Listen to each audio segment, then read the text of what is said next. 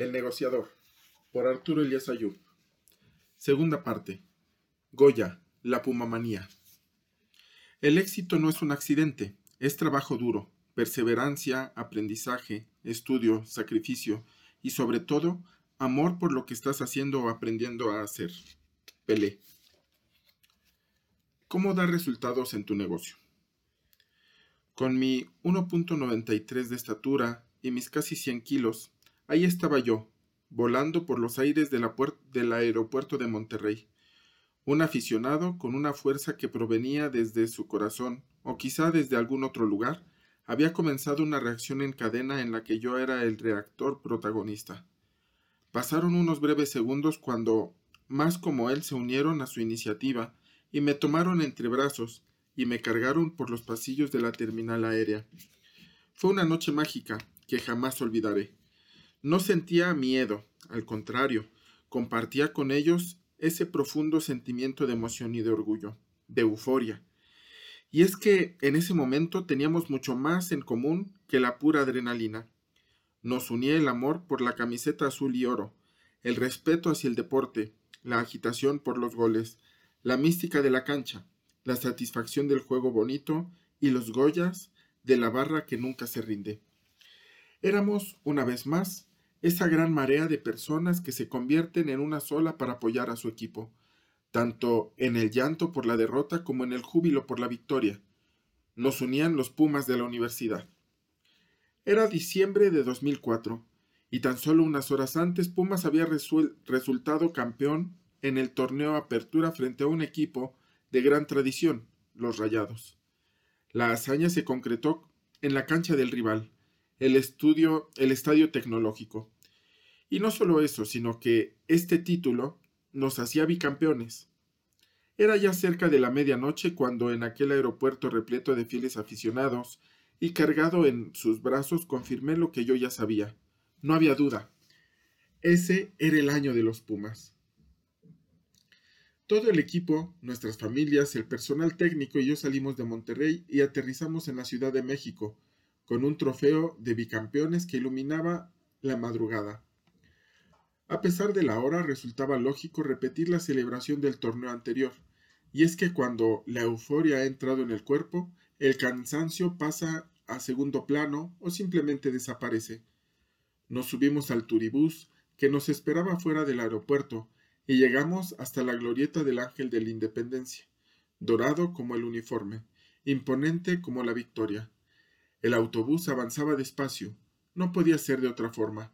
Las calles estaban inundadas de aficionados que se volcaron en ellas para pintarlas de colores del equipo. Esta tradición del recorrido de los jugadores en el turibús y por las principales avenidas de la ciudad inició meses antes, en aquella otra final en la que el equipo derrotó a las Chivas del Guadalajara en la tanda de penales para hacerse campeón del torneo Clausura 2004. Esa madrugada se estaba repitiendo la historia, mismo júbilo, mismo entusiasmo, diferente campeonato. En aquella final, el estadio de en el estadio de CEU me encontraba en el palco sudando los penales, mordiéndome los labios de nervios con los goles de Chivas y besando mi camiseta del Puma con los goles de nuestro equipo. En esos últimos momentos de tensión, estaba viviendo a flor de piel. Vi a Marcelo Ebrard, el jefe de gobierno de la ciudad en ese entonces, dentro del palco del rector de la universidad, emocionado por una posible victoria. Le pedí que nos prestara dos transportes. Esta es una costumbre que se mantiene hasta la fecha. Cuando Rafa Medina de Chivas falló el quinto penal, se consumó el campeonato para Pumas y los nervios se convirtieron instantáneamente en euforia, la ansiedad en júbilo y el sudor en orgullo. Al salir del estadio en los camiones, atravesamos ríos de gente para poder llegar al ángel. Íbamos al ritmo de nuestro Goya, uno de los gritos de guerra más populares del fútbol mexicano que surgió en los años 40 y que fue impulsado por Luis Palillo Martínez. Un joven que lideraba los grupos de animación en aquel entonces. Este cántico de años, coreado por las voces de miles de personas que ahí se congregaron, se sumó a los corazones que palpitaban junto al repiqueteo de los tambores y a la emoción, ondulante como la bandera. Esta es justamente la pasión del fútbol. Inmensamente, inmerso completamente dentro de aquella algarabía, recordé ese momento en el que tres años antes me presenté a una reunión con Juan Ramón de la Fuente, quien llegó como rector de la Universidad Nacional Autónoma de México.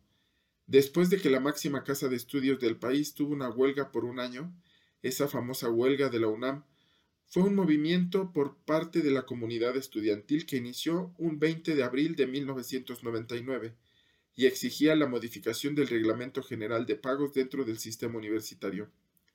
Juan Ramón es alguien que por quien siento un profundo respeto y una gran admiración. No cualquiera puede echar a andar un monstruo como la UNAM, de más de mil alumnos después de un paro tan largo.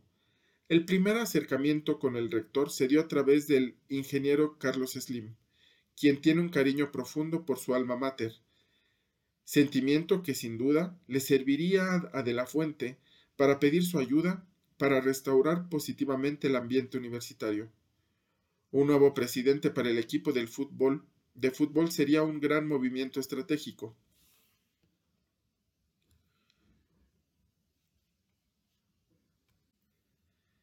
Y si algo tiene el ingeniero Slim, además de su gran visión de negocios, es su capacidad para identificar a la persona indicada para el reto indicado, por lo que tuve la fortuna de que pensara en mí, gracias a que él sabía lo mucho que me apasionaba este deporte. El proyecto me emocionaba muchísimo.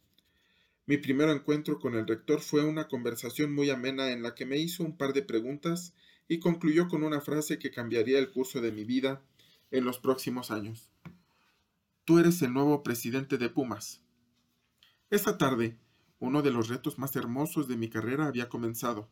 Estar al frente de Pumas fue un gran emprendimiento. Además, tuve el privilegio de trabajar muy de cerca con quien hasta hoy sigue siendo uno de mis grandes mentores, el doctor José Narro Robles, quien años después también se convertiría en rector de la máxima casa de estudios. Este gran proyecto me forzó a poner a prueba muchas habilidades personales, pero también de negocios, porque a pesar de todo lo que todo lo hermoso de este deporte, que es capaz de unir familias y países completos, al final del día como negocio tiene que ser rentable. Y por esa razón, no se escapa el principio más básico de los negocios. Los ingresos deben ser siempre mayores a los gastos.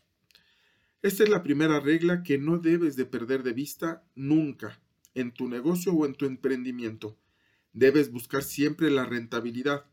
Si esto no lo consigues, entonces no tendrás en realidad un negocio, tendrás solo un hobby, que puede ser muy caro y que no podrás mantener por mucho tiempo. Para mí el fútbol. Para mí en el fútbol los clientes son la afición y los productos que les vendes son las emociones y las alegrías. Y cuando tomé las riendas del equipo estaba en deuda con sus clientes. Cuando tomé mi puesto como presidente del club, lo primero que hice fue analizar el entorno, el equipo estaba en una situación crítica. Parecía que el árbitro de los negocios había marcado un par de penales a favor de dos poderosos adversarios, la bancarrota y el descenso. Pero en los negocios como en la vida, como ya sabemos, es justo en los momentos de crisis cuando encuentras las mejores oportunidades, así que había que poner manos a la obra para descubrirlas. Los chinos utilizan dos pinceladas para escribir la palabra crisis. Una pincelada significa peligro, la otra oportunidad. En una crisis toma conciencia del peligro, pero reconoce la oportunidad. John F. Kennedy. El equipo tenía una deuda de 6, millones de dólares y estaba en la antepenúltima posición de la tabla, coqueteando con el descenso. Al Estadio Olímpico Universitario, CU, entraban en promedio unas 4.800 personas por partido, cuando el aforo es de 60.000. Pero así como había aspectos negativos y grandes áreas de oportunidad, también pude notar que Pumas tenía ciertos haces bajo la manga que lo hacían único. Por ejemplo, muchos de nuestros jugadores eran la base de la selección nacional y teníamos las mejores fuerzas básicas de México. Esto era gran parte de sus activos, pero no eran los únicos. El equipo ocupaba la cuarta posición en cuanto a preferencias de la afición mexicana. De hecho, Pumas es el primer equipo en México al que la gente le va como segunda opción. Es decir, si le vas al Chivas, muy probablemente los segundos de tu lista sean los Pumas. Y esta situación es una gran ventaja para temas de negocio. Si eres el patrocinador oficial del Club América, existen altas posibilidades de que los consumidores que son fanáticos de Chiva no compren tu producto, pero porque sabemos cómo, porque, como sabemos históricamente ahí existe una rivalidad natural. Pero con nuestro equipo no pasaba lo mismo. Entonces las marcas podrían conseguir un espacio seguro para promocionarse. Ahí había una oportunidad, una de varias que solo esperaba ser capitalizada los tres pilares de los ingresos de este negocio. Patrocinadores, derechos televisivos y boletos. Como ya te lo comenté, al entrarle al nuevo negocio o al emprender uno, lo primero que debes hacer es informarte sobre su funcionamiento en líneas generales. Tienes que convertirte en el mejor estudiante, en la persona que más conoce tu industria y tu competencia, reconocer tus fortalezas y tus debilidades, ¿Contra qué y contra quiénes te estás enfrentando?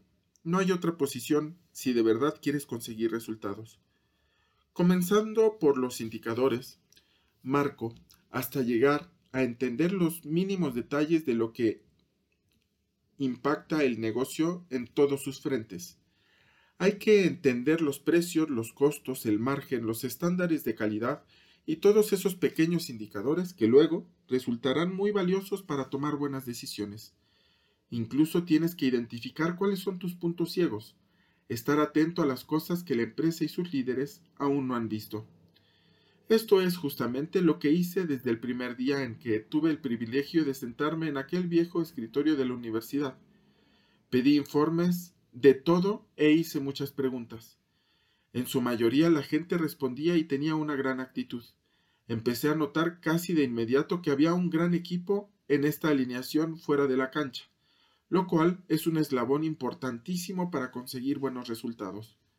Conservé a casi toda esta cantera, salvo al director de finanzas a quien tuve que despedir a los tres días de mi llegada, porque no pudo entregarme un estado financiero. No tenía información precisa sobre los números y las cuentas nunca le salieron. Este es un grave error que muchos emprendedores cometen. Por eso es muy importante que conozcas tus números. Este es un consejo vital que puedo ofrecerte. Tus números son el estado de salud de tu negocio. Es una radiografía completa de lo que está sucediendo. Solo así sabrás en qué áreas estás gastando de más o de menos, en qué otras necesitas un empujón y en cuáles debes hacer algunos ajustes y recortes. Y retomando el penoso episodio del, del despido, tengo para ti otra recomendación. Como líder, en muchas ocasiones tendrás que tomar decisiones muy duras. Y sacar a alguien del equipo porque no está alineado con los objetivos que persigues es una de esas decisiones. Es un escenario inevitable en los negocios. En algún momento tendrás que despedir a alguien cuando sea necesario. Mejor que se vaya uno a que más adelante tengan que cerrar el negocio. Las grandes cosas en el trabajo nunca son hechas por una sola persona son hechas por un gran equipo. Steve Jobs. A medida que las semanas avanzaban, poco a poco empezaba a tener una visión más clara del reto a vencer, sobre todo al meterme de lleno a uno de los temas más estratégicos, los ingresos. Me informé sobre el valor de los patrocinios, los derechos de televisión y las ventas de boletos de entrada a los juegos, los tres pilares fundamentales sobre los que se construye este negocio deportivo. Después de mis hallazgos, había que tomar muchas decisiones y cambiar muchas cosas que no estaban funcionando. Una de estas primeras decisiones tenía que ver con uno de los patrocinios más importantes del equipo, una marca de ropa muy reconocida en el mundo que tenía el contrato con Pumas para ser la representante oficial de la plantilla. Pagaba una suma realmente ridícula, unos 100 mil dólares por temporada una cifra que según mi investigación de mercado era completamente irrisoria. Había una diferencia porcentual muy grande en comparación con otros equipos y otros patrocinadores. Mi primer acercamiento con el director de esta marca fue amistoso. Tan solo quería hacerle ver la desventaja económica que implicaba este acuerdo entre nuestras empresas. Su respuesta fue menos amistosa que mi acercamiento. Pues lo siento mucho, pero así está estipulado según el contrato. No se puede hacer nada, sentenció. Entonces, ateniéndonos al acuerdo legal, busqué cuáles eran las cláusulas que amparaban una recesión de acuerdo y ahí noté que muchas de ellas habían sido incumplidas por su parte. Después de agotar todas las posibilidades de negociación e intentar los canales de la conciliación, hice que un notario registrara las faltas al contrato por parte de la marca para recopilar la evidencia suficiente y lograr rescindir el acuerdo entre ambos. Este primer trago amargo tuvo un final feliz. Loto se apuntó para ser la marca oficial de que fabricaría los uniformes de los jugadores, pagando dos millones de dólares por temporada, es decir, veinte veces más que el contrato anterior. Esta primera estrategia de inmediato comenzó a sumar a la columna de ingresos que tanto necesitábamos. Definitivamente fue una jugada de pase dentro del área, y sobre todo bastante oportuna. Hacer equipo con Loto nos dio mucho más que solo camisetas, pues en conjunto diseñamos una línea de ropa femenina y masculina, pensando en la posibilidad de tener tienda completa de ropa del equipo e incrementar los ingresos. Esto era el nacimiento de un fenómeno que en unos pocos meses se conocería con el nombre de la Puma Manía, la ropa divertida y casual del juego bonito, el estadio a reventar y los títulos que ganaríamos podrían pondrían a Pumas de moda, una moda a la cual todos querían pertenecer. Hasta el príncipe de Mónaco fue retratado para una entrevista de la revista Hola luciendo su playera de Pumas. Pero además del príncipe, muchos más querían también una foto con la nueva playera, así que convertimos en una especie así que convertimos en una especie de influencers a todas aquellas personalidades que eran fanáticas de Pumas y que venían del estadio. Esto en una época en donde las redes sociales ni siquiera soñaban con existir. Nosotros buscábamos los canales y las formas de hacer ruido, especialmente cuando tipazos como Diego Luna y Gael García Bernal, los charolastras, venían a disfrutar de los partidos vistiendo sus playeras del equipo. Pasó lo mismo con actrices como Susana Zabaleta, periodistas como Joaquín López Dóriga, Carlos Loret y muchos otros intelectuales, artistas y hasta políticos. Fue toda una estrategia de marketing y posicionamiento muy bien articulada, que tenían el objetivo de crear algo más que un equipo deportivo.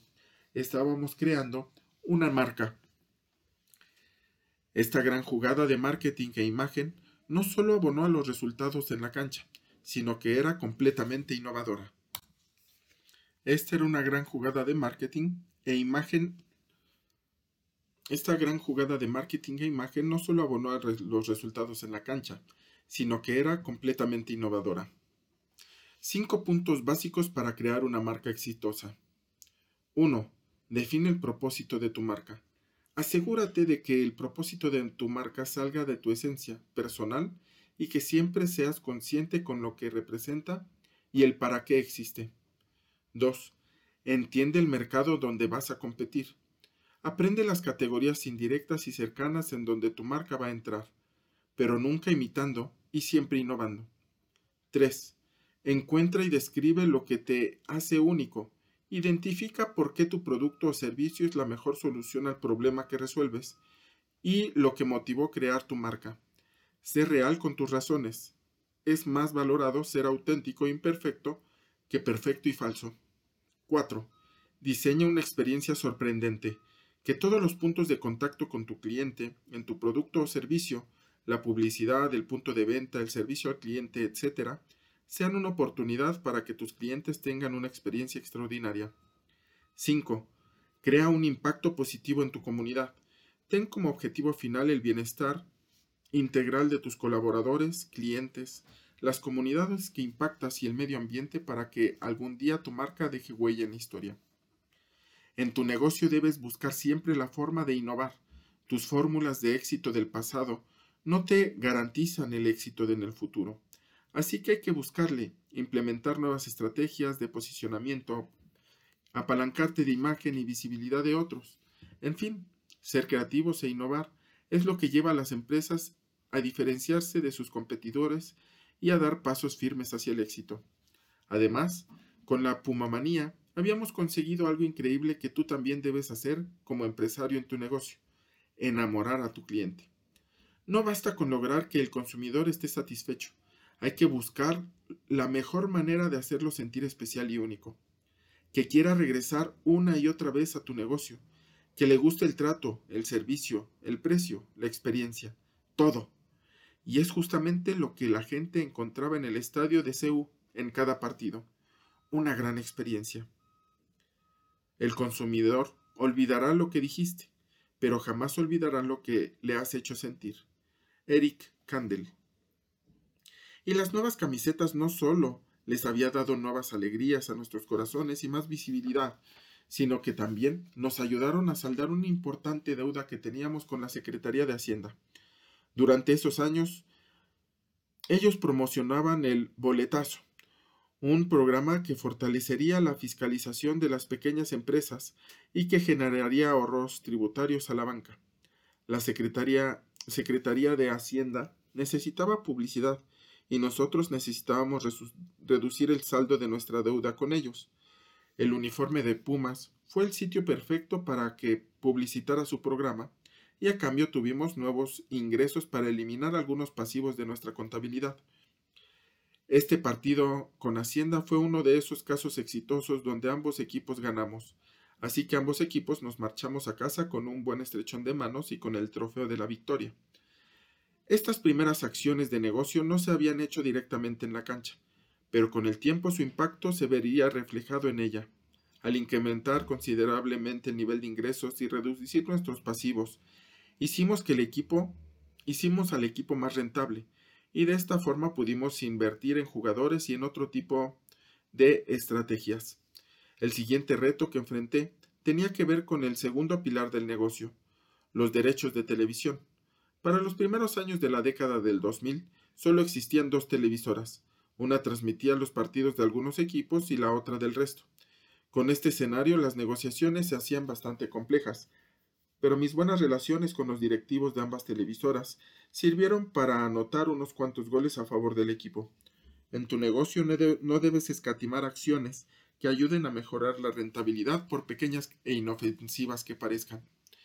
Aunque si bien tienes que enfocarte en aquellas decisiones que produzcan mayores resultados, Todas las acciones suman, especialmente si traen beneficios positivos en el corto y mediano plazo.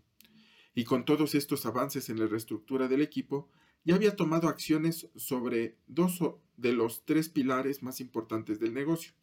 Ahora faltaba la cereza en el pastel, los boletos. Y aquí había que hacer algo quizá mucho más audaz que todo lo anterior. La clave estaba en las porras. Sí, todo dependería de la Rebel, de la Ultra y de la Plus. Hay dos condiciones fundamentales tanto para los negocios como para otros aspectos de la vida. Estas son la aptitud y la actitud. La aptitud es lo que conoces y lo que sabes, pero también es básico tener claro lo que no conoces o no sabes, para complementarte con un buen equipo que, teniendo distintas capacidades y habilidades, compartan tu misma visión y convicción. La actitud muchas veces es más importante que la aptitud. Son las ganas de hacer, de aprender, de conocer y de que ningún obstáculo te pueda detener. La buena actitud te lleva a disfrutar el camino y no solo el destino. Marco Antonio Slim, para Aprendiendo a Aprender. Aumentando las ventas de los boletos walkie-talkies el escenario estaba más claro. Los fanáticos no estaban viviendo, viniendo al estadio porque los resultados de su equipo no eran los mejores. Sin embargo, a esta causa se le sumaba otro muy importante. Nadie se sentía seguro en el Estadio Olímpico Universitario. El motivo, las barras bravas. Este concepto de las barras extremadamente apasionadas nació en Argentina y no tardó en ganar popularidad a través de todo el continente. En México comenzó a conocerse el término de barra brava a finales de la década de los noventas, cuando nació la porra Ultra Tusa del equipo Pachuca en 1996. El ambiente de las gradas no era seguro, no era familiar y no era atractivo para la venta de boletos, aunque esto no ocurría solo en nuestro estadio, ni solo en México. Nunca podré olvidar aquel episodio en el que fuimos recibidos a pedradas por los hinchas del Boca Juniors en una final sudamericana.